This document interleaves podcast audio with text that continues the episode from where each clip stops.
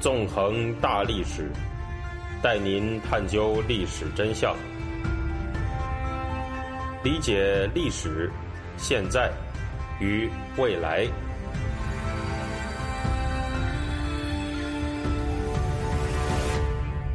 大家好，欢迎大家收听《纵横大历史》，我是主持人孙成。今天我们将继续对比斯大林的大清洗和毛泽东的文革，看一看这两者之间呢到底有什么异同。那么在上一讲里面，我们回顾了斯大林展开大清洗的整个过程。我们可以看到，斯大林他首先利用基洛夫遇刺案，发动了大清洗运动。他在这场运动当中呢，首先任用对他来说不那么可靠的内务人民委员雅各达，肉体消灭了以季诺维也夫、加米涅夫为代表的党内左翼反对派。接着，他又用更为忠顺的鹰犬叶若夫替换雅各达，成为内务人民委员，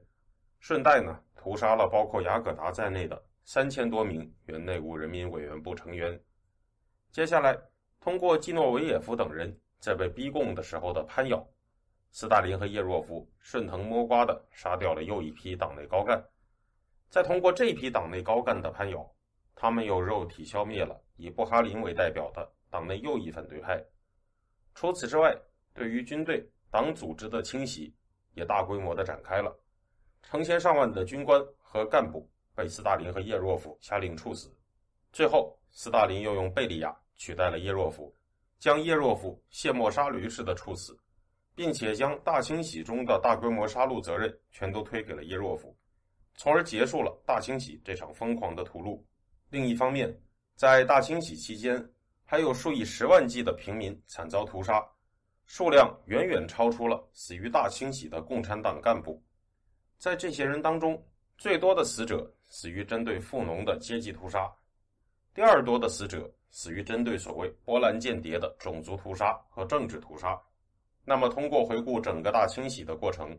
我们能看出这场运动与毛泽东的文革相比有哪些相似的地方呢？首先，我们必须要认清的一点就是，不管是斯大林的大清洗也好，还是毛泽东的文革也罢，人数最多的死者那都不是共产党的干部，而是平民百姓。然而，在如今流行的叙事体系里，这两者都没有得到人们足够的重视，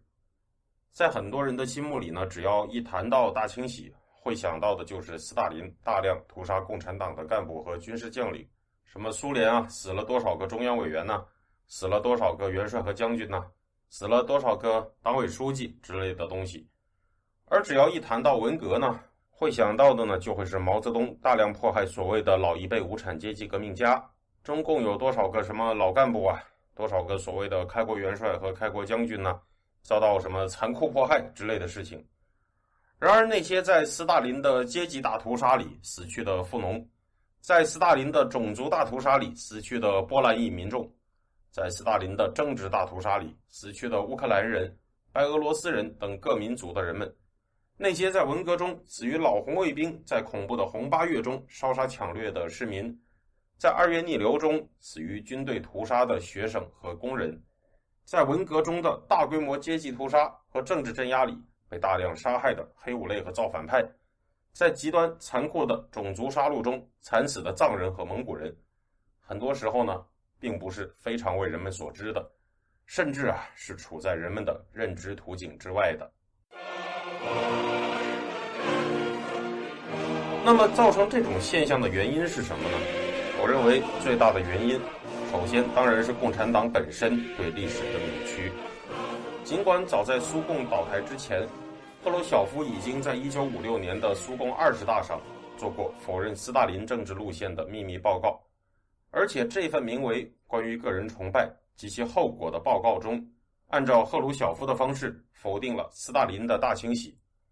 尽管这份报告被很多人呢认为带有某种什么。改天换地啊，和过去决绝的告别这样的性质，但是呢，只要仔细读一读其中关于斯大林大清洗的评价，就会发现它的实质到底是怎么一回事。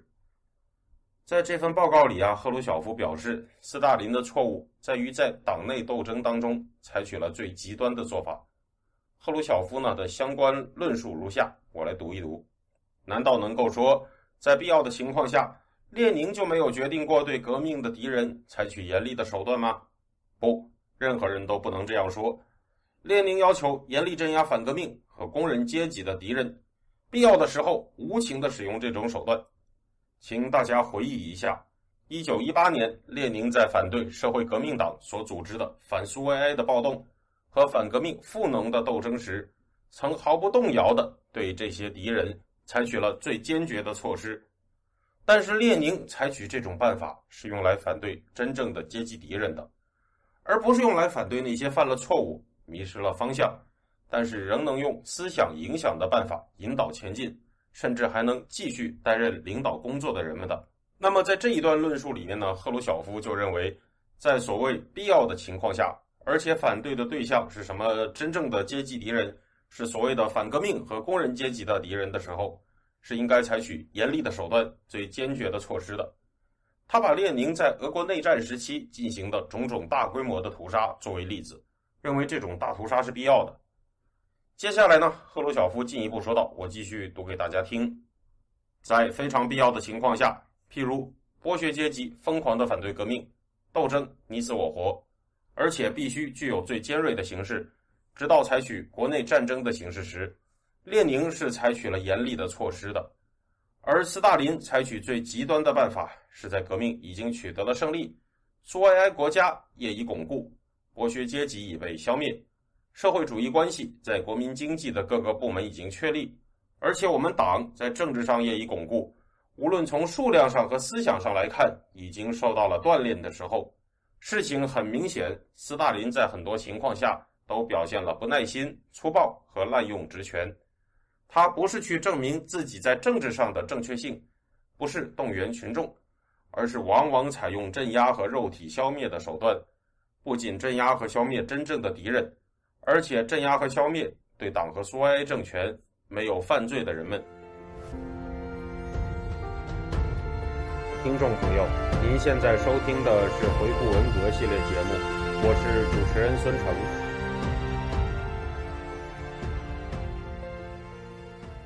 在这里啊，赫鲁晓夫的真实观点已经和盘托出了。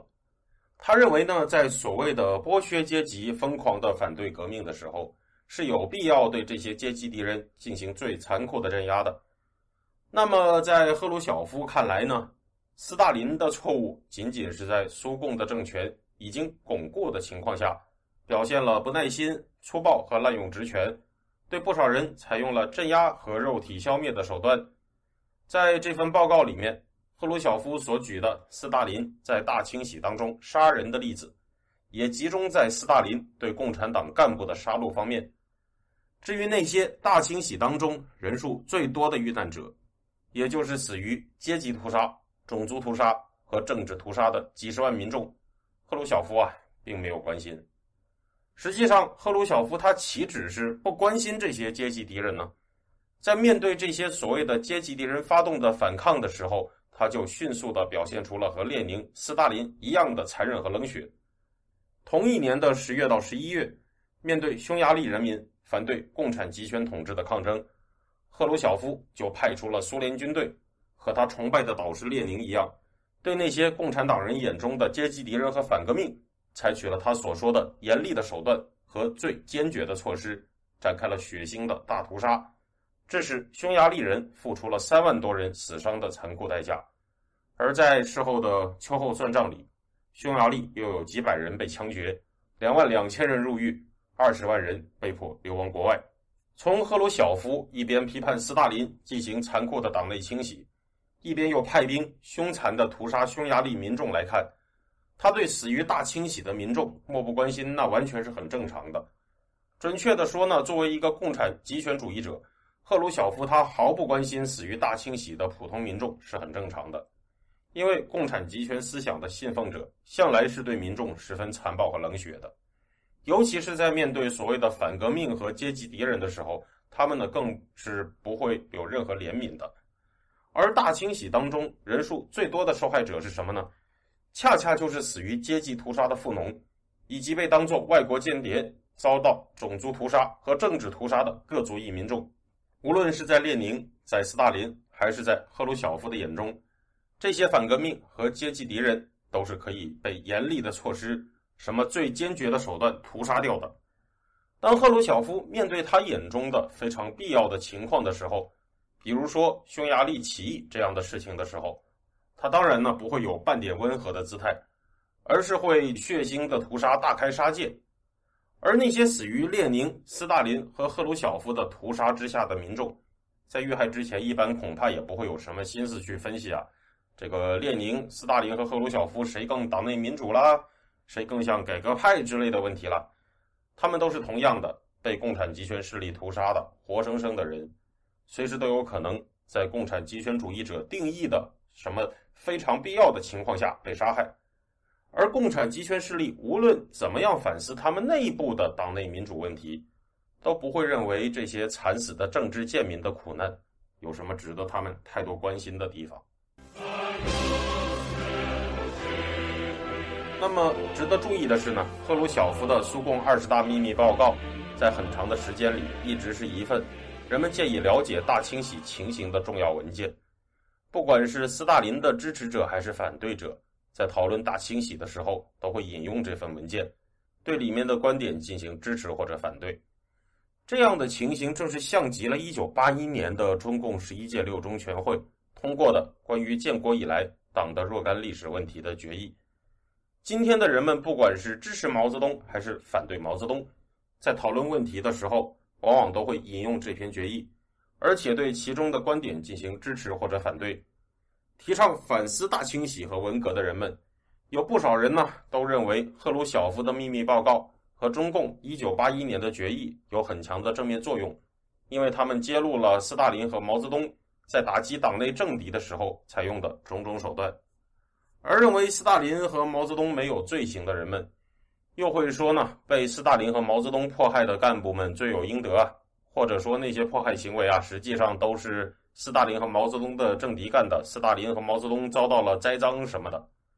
而且呢，持有上述两种相反观点的人们，也一直啊在进行着激烈的论战。但是，只要真的了解大清洗和文革的历史，就会发现，持有上述两种观点的人的论战，其实呢，都在有意或者无意的淡化乃至忽视掉最重要的问题，那就是大清洗和文革的主要受害者。可并不是共产党的干部，而是大批的平民。如果把最多的精力放在争论这两场政治运动当中被迫害的干部是不是罪有应得，而不是遇难民众的身上，